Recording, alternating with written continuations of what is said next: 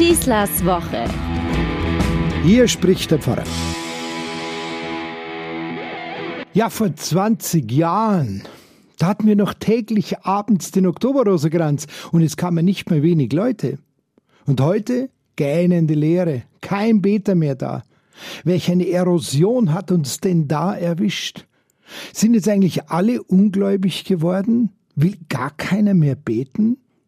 Solche Gespräche führe ich in diesen Tagen häufig mit den wenig verbliebenen Stützen dieses Volksgebetes, die heute zu den Relikten, den Überbleibsel gehören und die es alleine nicht mehr stemmen können. Das Alter, Krankheit, Gebrechlichkeit und vor allem der Tod der anderen Beter haben tiefe Wunden geschlagen. Sicherlich ist meine Pfarrei da kein Einzelfall.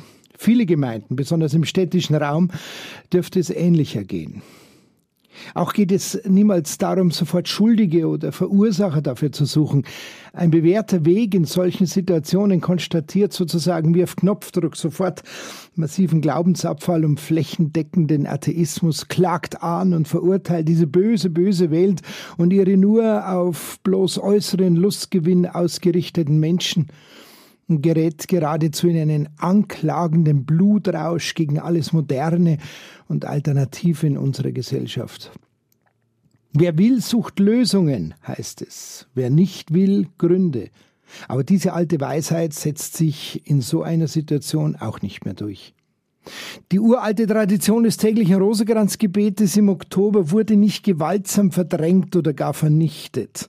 Zeiten verändern sich nicht einfach so. Das ist kein Naturereignis. Aber die Menschen und ihre religiösen Gewohnheiten unterliegen immer auch einer Entwicklung. Das war 2000 Jahre so. Sie mag uns vielleicht nicht sofort gefallen. Natürlich haben wir es lieber, wenn die Leute schön brav in unsere Kirchen kommen. Tun sie aber nicht mehr. Aber sie dafür zu verurteilen, ist kein Lösungsweg.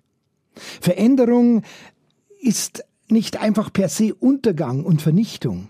Alles Poltern, Schimpfen und Beklagen bringt keinen Gottesdienstteilnehmer mehr in unsere Kirchen. Bitte nicht mit der Tür ins Haus fallen, heißt ein sehr plastisches Wort, das wir im Alter gern gebrauchen. Diese Formulierung warnt uns geradezu davor, vor einer allzu offensiven Vorgangsweise, wenn wir Probleme haben. Eine Vorgangsweise, die letztlich andere Menschen eher abschreckt, als äh, dass es sie für eine bestimmte Sache gewinnen mag. Manche Dinge brauchen eben ganz einfach ihre Zeit. Das gilt im Bereich der Erziehung und der Ausbildung genauso wie im gesellschaftlichen und im freundschaftlichen Miteinander. So wie gerade heute auch in religiösen Fragen. Ja, mag sein. Einerseits ist das allgemeine Glaubensbewusstsein doch sehr deutlich zurückgegangen in der modernen Welt, Andererseits sind viele Menschen heute auf ihre Weise anders, besonders religiös empfindsam. Zukunft aber hat man nur, wenn man bereit ist, alternativ zu leben. Und so auch heute als Christ und Christin sichtbar und spürbar zu werden. Erzählte mir vor kurzem ein Mitglied unserer Pfarrei. Er und seine Frau seien zwar nur noch die einzigen in ihrem ganzen Wohnblock, die am Sonntag in den Gottesdienst kämen, doch sie probieren Dinge aus. Vielleicht entstehe ja doch, sagen sie, irgendwann einmal so etwas wie eine neue, bislang verloren gegangene kleine christliche Gemeinschaft. Dazu bedarf es eben zuerst vieler kleiner Schritte davor. Zum Beispiel an Ostern. Da laden sie die Kinder der Hausbewohner ein, im Hof gemeinsam Osternester zu suchen.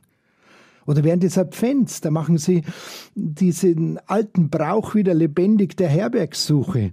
Das heißt, als eine kleine Mutter Gottesfigur wird von Tür zu Tür, von Wohnung zu Wohnung weitergegeben. In einen ganz neuen, zärtlichen und nicht erschlagenden liturgischen oder religiösen Gewand. Oder vielleicht am Heiligabend, da laden sie ein, dass die Hausparteien sich zu einer kleinen Hofandacht treffen. Ein paar kommen dann schon, erzählen sie mir, und das eine oder andere Gespräch geht manchmal dabei sogar in die Tiefe. Oder ein Frauenfrühstück. Da tauscht man sich dann aus über Kindererziehung, und da passiert sehr viel, sagen sie, unaufdringlich, aber spürbar. Also mich beeindruckt dieses vorsichtige und zugleich klare Zeugnis geben, das hier gelebt wird. Und es erinnert mich unweigerlich an die Gottesmutter Maria, deren Gedächtnis ja gerade deshalb im Herbstmonat Oktober sehr verborgen gepflegt wird. Es heißt von ihr, und sie bewahrte alles, was ihr gesagt wurde, in ihrem Herzen. Das heißt, hier bricht niemand mit Gewalt in mein Leben ein. Hier fällt niemand mit der Tür ins Haus. Und darum ist mir nicht bang, auch wenn es gerade still geworden ist in meiner Kirche, wo eigentlich Rosenkranz gebetet werden sollte.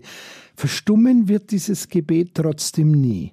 Und manchmal treffen sich dann doch zwei oder drei und beten gemeinsam und spüren diese Kraft, die ihnen dieses Gebet schenkt. Und davon werden sie berichten und damit auch dafür werben. Ich wünsche euch einen wunderschönen goldenen Oktober. Euer Pfarrer Schießler. Schießlers Woche ist ein Podcast vom katholischen Medienhaus St. Michaelsbund, zu hören auch im Münchner Kirchenradio.